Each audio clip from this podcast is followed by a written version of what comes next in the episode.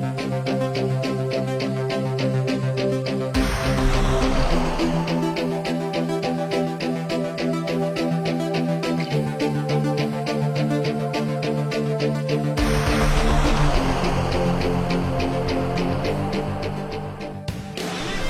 家好，二零一九年，罗宾大叔做了一个小小的决定，将《闲侃日本》专辑做一个精华重制版，提升往期节目的音频质量，并添加了罗宾大叔原声献唱的配乐。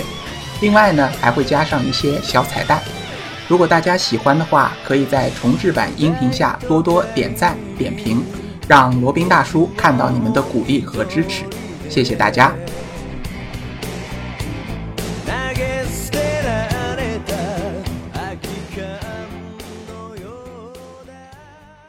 大家好，我是罗宾大叔。今天是二零一八年五月十五日，那再来更新一期我们的闲侃日本。那今天想讲一个大家可能会比较感兴趣的话题——日本的温泉。那日本当然也是以温泉闻名于海外了。那许多游客，尤其是女生，如果去日本的话，那肯定是会想办法、想尽办法去泡一泡这个温泉的。如果没有泡过温泉，好像感觉这趟日本就白来了似的。那确实也是这样。得益于日本非常丰富的火山以及地热资源，那日本整个岛上都是遍布着星罗棋布的，遍布着各种各样的温泉。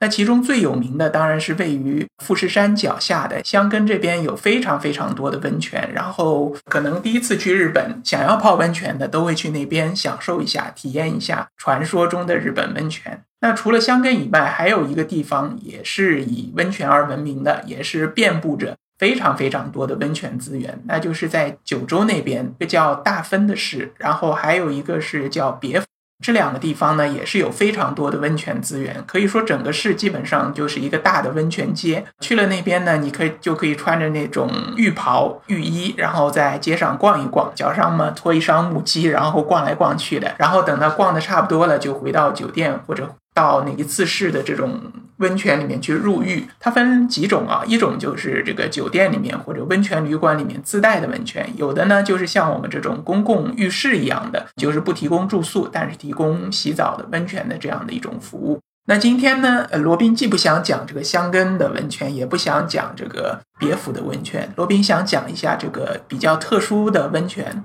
那就是这个日本天皇曾经下榻过的。或者说是曾经到访过的几个温泉吧。那这个大家都知道，这个天皇虽然说是没有实际的权利，但在日本可以说是一个精神象征，也是始终过着锦衣玉食的生活。他在东京这边占着一块非常大的市中心，非常大的一块地，在里面舒舒服服的坐着，然后等闲呢，一般不会跑到外面去的。那偶尔到外面去这个度假休闲的话呢，一般也是在日本国内。天皇很少出国的。那被他选中的这样一个温泉温泉旅馆的话，当然我们可以想象它的设施、服务资源是有多好了。那第一名呢，就想讲一下是叫下吕温泉。下呢就是上下的下，吕呢就是那个两个口做成了一个吕。下吕温泉，它是位于日本中部，叫一个岐阜县，岐阜县下吕市。的一个这个温泉温泉街吧，然后交通呢是不是太方便的？如果想要前往的话，要先坐飞机到名古屋，然后再搭乘 JR 线下吕站，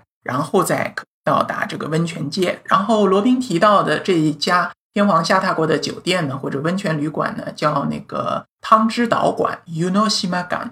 它是一个位于半山腰的这个交通不是太方便的一个酒店，当然它是有那个巴士接驳的。你如果坐车坐到这个下吕站，你可以搭乘酒店的这个接驳巴士前往温泉酒店。它的整体的一个风格呢是非常古色古香的这种日式建筑，然后这种翘檐飞脊，里面呢是这个榻榻米，然后非常古典的这种日式格扇拉门。反正就是那种你想象当中的那种日式庭园、日式建筑，就是这种感觉了。那这家温泉酒店呢，天皇还不止去了一次，他是去了两造访了两次。所以说有很多这个日本国内，比如说钱包比较宽裕的，然后时间比较多的那个人群呢，会到这边这个汤之岛酒呃汤之岛馆里面去体验一下。体验一下这种极致的温泉的享受和极致的这个美食和服务的享受。那罗宾大致看了一下，其实它的价格也不算太贵吧。如果是普通的房间，大概是两三千人民币一晚。那如果是好一点的房间的话，可能要四五千人民币一晚。相对来说，对于这种等级的这个温泉旅馆来说，罗宾个人觉得不是太贵。因为像这种温泉旅馆，它的标配一般是配这个免费入浴温泉，然后还配早饭和晚饭两顿，这个一般是会非常丰富的这种日式美食啊。呃，基本上吃一顿这个晚餐正餐的这个日料，就可以值回不少票价了。好，这个是下吕温泉。那还有一个就是叫有马温泉。阿里玛 onsen，那有马温泉呢？它是位于这个关西地区，它是关西地区最古老的一个温泉。它是位于这个神户市。呃，那有它有一个特点啊，就是叫那个金泉和银泉。所谓金泉呢，就是颜色带着这种铁锈红的这种颜色；然后银泉呢，就是无色透明的这种泉水。呃，如果想要去的话呢，那就先要飞到这个大阪这个关西空港，然后坐这个高速巴士可以到达那边，交通还算可以。吧，他是被那个以前的一个一位天皇叫书明天皇，他有去过这个有马温泉，据说这个泡了温泉以后大喜啊，然后很多日本皇族啊、贵族啊、文人墨客啊在那段那个时期呢都非常喜欢去这个有马温泉。那另外一个是叫那个草津温泉 （Kusatsu Onsen），它是位于群马县的。群马县呢，它的温泉的特点啊，就是那种硫化氢的酸性温泉。然后水温非常的高，正常的这种天然的温泉水温可以达到五十到九十六度，那差不多是泡猪的这种温度了。所以说在这里泡呢，一定要这个调一点这冷水，或者调一点不是那么高温度的水，否则你这个泡进去，基本上这个这个皮就皮开肉绽了啊。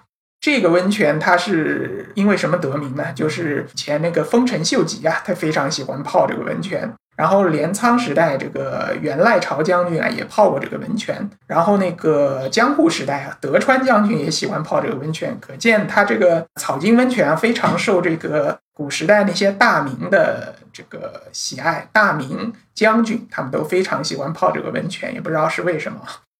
好，那接下来还有的就是那个。接下来就是说到大家可能会比较熟悉的一个温泉，就是位于北海道的登别温泉。那登别温泉可能去北海道，这个如果是跟团游的话，呃，几乎是肯定会去的。那边有那个地狱谷，那边也有登别温泉的那个温泉一条街。那在那，它是号称啊叫日本第一汤。但是罗宾个人认为，还是没有前面提到那些下吕温泉啊、草津温泉啊这些更好一点。嗯，可能是因为它的数量比较多，或者说名气比较大吧。个人建议，如果是第一次去日本的，可以呃先体验一下这个箱根这边，或者去别府先泡一泡这种。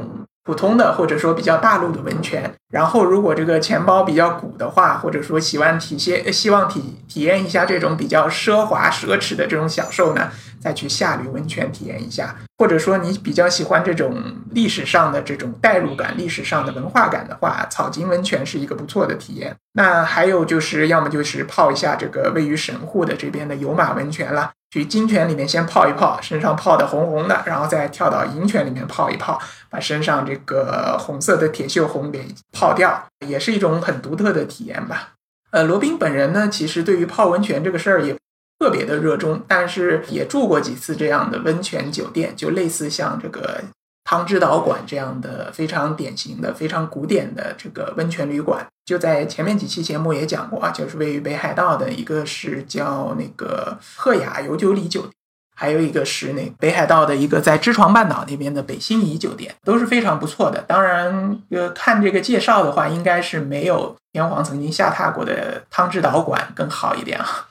比较一下价格，觉得这个汤之道馆其实也不算贵啊，也就是两三千、三四千的样子。如果是这个预算有富裕的话，可以去尝试一下。